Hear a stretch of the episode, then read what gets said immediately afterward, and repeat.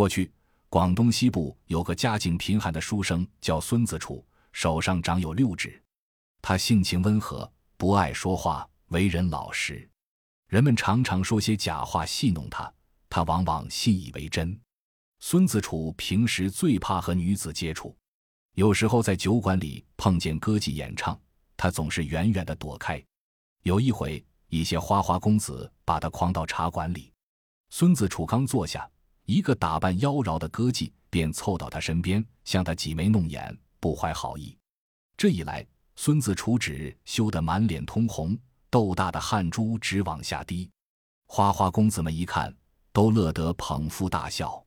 从那以后，大家都喊他孙痴，不管在学堂里还是在路旁，许多人都以谈论他痴呆为乐，而孙子楚全不在意。县城里边有个大商人，家里很有钱财，他的亲朋也都是些达官贵人，因此家世显赫。富商有个女儿，名叫阿宝，长得有沉鱼落雁之容，闭月羞花之貌，不过一直没有找到称心的女婿。阿宝整日在绣楼上。倒有几分愁思，这个商人很为女儿的婚事着急，许多人也想高攀他这个富户，争着去送求婚的礼物，因此他的府上媒人不断，但说来说去，没有一家能让富商满意的。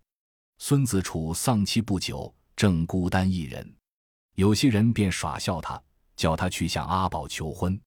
孙子楚是个老实人，不知这是人们取笑他，便找了个媒婆前去提亲。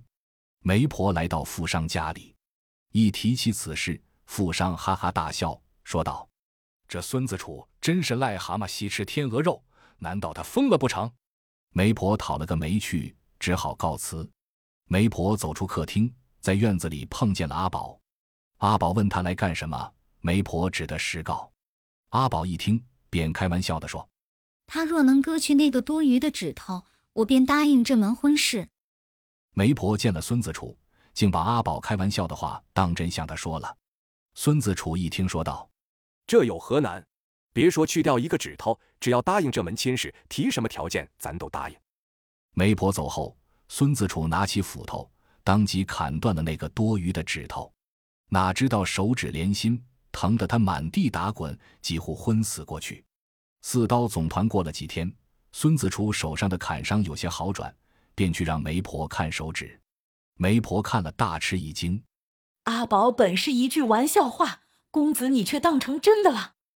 孙子楚说：“小姐有言在先，我应当遵从。如不守信，岂不是欺骗人家？还请你转告小姐。”说罢，便催促媒婆快到阿宝家去。媒婆见到阿宝，便把孙子楚砍断手指的事说了。阿宝一听，以为孙子楚实在太痴，又开玩笑的说。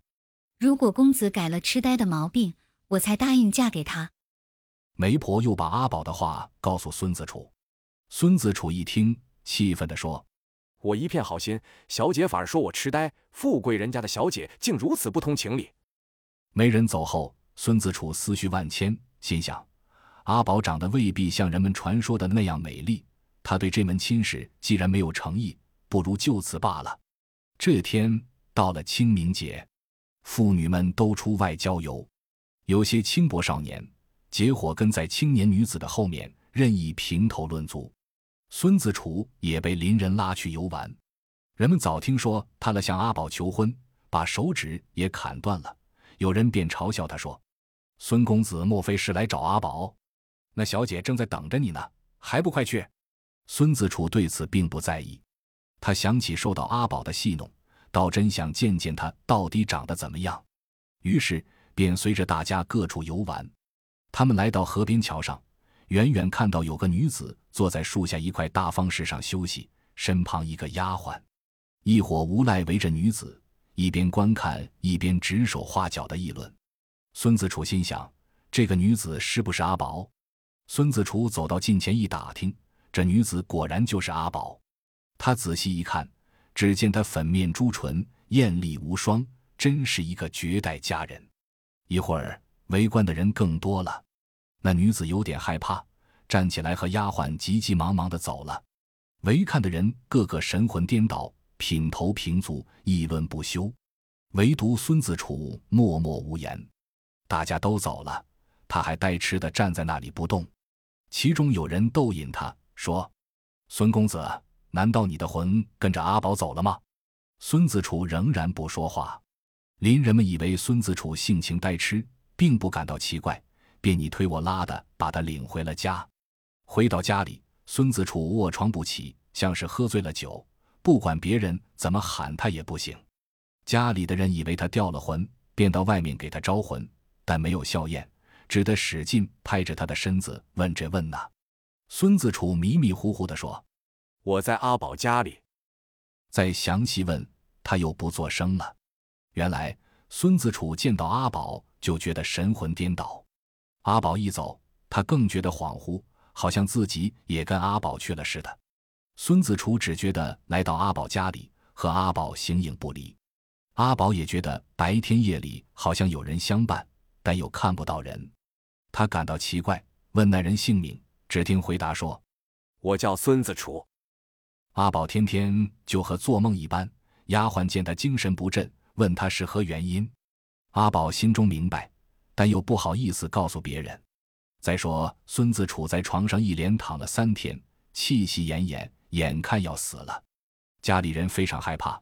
便请巫婆去找阿宝的父亲，将事情的经过做了婉言介绍，要求去他家招魂。富商一听大笑，说：“我和孙子楚既不认识，又没有往来，他的魂儿怎么会来到我家呢？”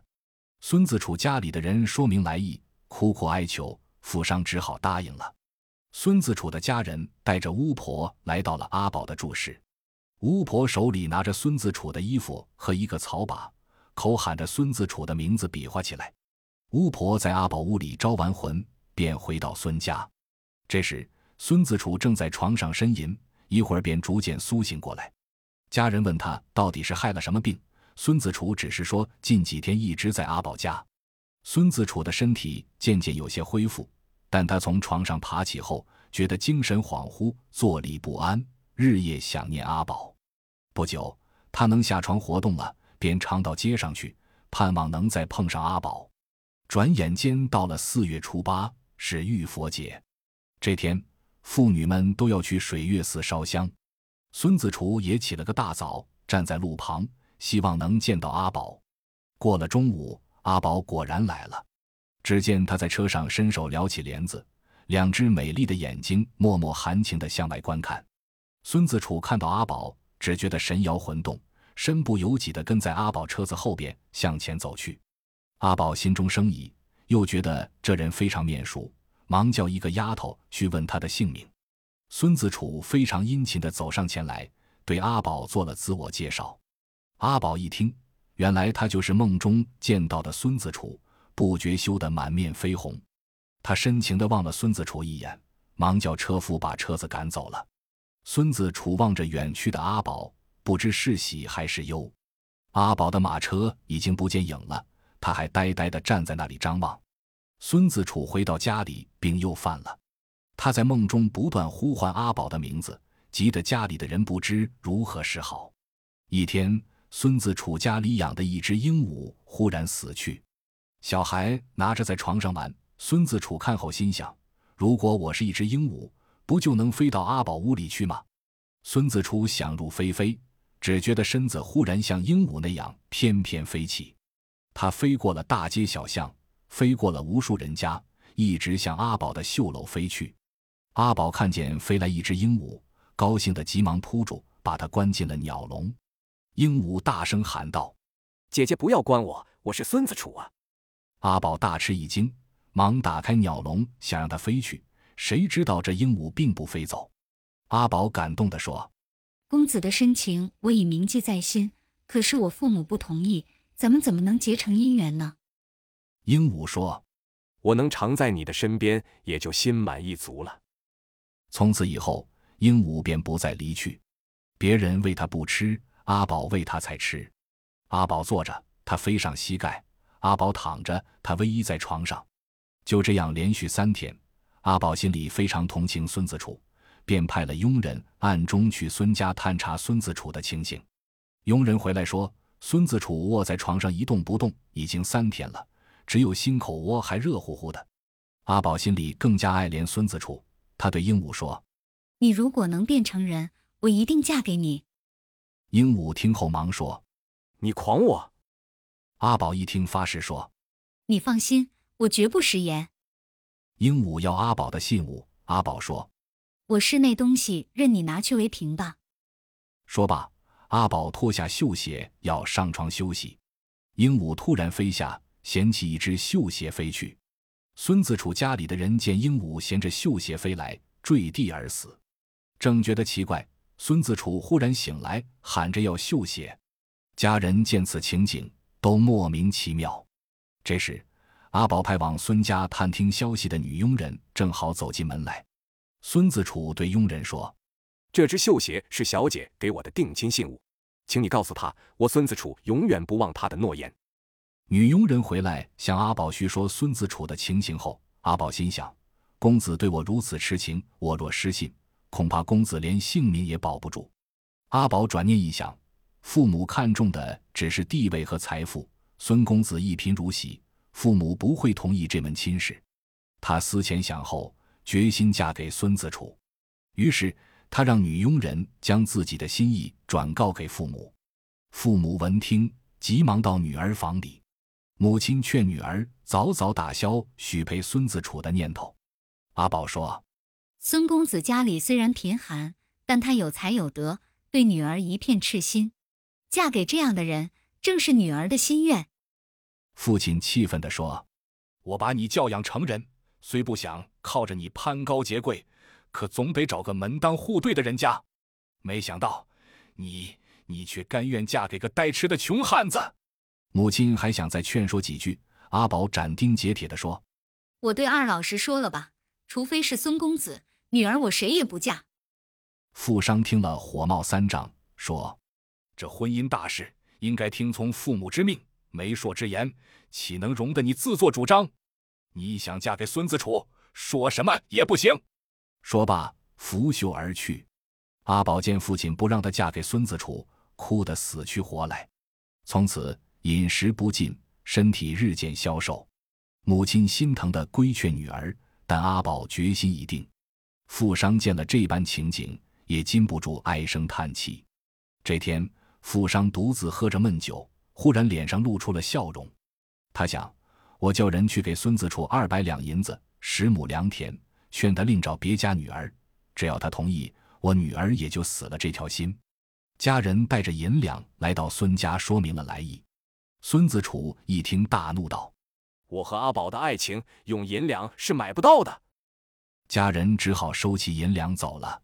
富商一计不成，又生一计，他亲自带了银两来到县衙控告孙子楚用邪术勾引女儿。县官见钱眼开，对富商说：“此乃小事一桩，这事就包在我身上了。”县官不问青红皂白，第二天。便让衙役去捉拿孙子楚。孙子楚痛骂衙役为何无辜抓人，衙役哪管这些，抓了孙子楚就走。孙子楚被带上大堂，县官把惊堂木一拍，喝道：“大胆刁民！你用邪术勾引良家民女，还不从实招来？”孙子楚一听，张二和尚摸不着头脑，不知如何回答才好。孙子楚问：“小生犯有何罪？请大人明鉴。”县官怒道：“你以邪术勾引阿宝，还装聋作哑，难道这不是实情？”说罢，喝令衙役猛打。孙子楚被打得疼痛难忍，大呼冤枉。一阵棍棒之后，县官又问道：“如何冤枉？”孙子楚强忍剧痛站了起来，把和阿宝相爱之事叙说了一遍。